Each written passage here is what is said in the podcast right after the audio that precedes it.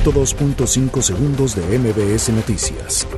Tras el choque de dos trenes en la estación Tacubaya de la línea 1 del metro la noche del pasado martes, autoridades locales y del sistema de transporte aseguraron que 16 de los 41 heridos leves están hospitalizados y ya se iniciaron las investigaciones pertinentes. En la Cámara de Diputados, el Comité Técnico de Evaluación de los aspirantes a cuatro puestos en el Consejo General del Instituto Nacional Electoral presentó la lista de las personas que siguen en el proceso y de quienes han sido descartados. En la Cámara de Diputados, la sesión solemne con motivo del Día de la Mujer inició con pronunciamientos centrados en la exigencia de seguridad y justicia para las mujeres y solidaridad.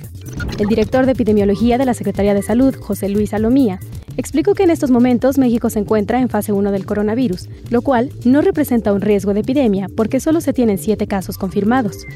La tarde de este martes, los encapuchados que tienen tomadas las instalaciones del CCH Azcapotzalco incendiaron una camioneta Ford modelo 1994 y propiedad de la UNAM.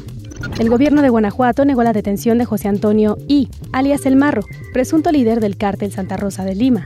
Muere el cuarto paciente por medicamento presuntamente contaminado en el hospital de Pemex. Con 55 votos a favor, 0 en contra y 0 abstenciones. El martes, el Congreso Capitalino aprobó el dictamen por el que se crea el registro de agresores sexuales de la Ciudad de México.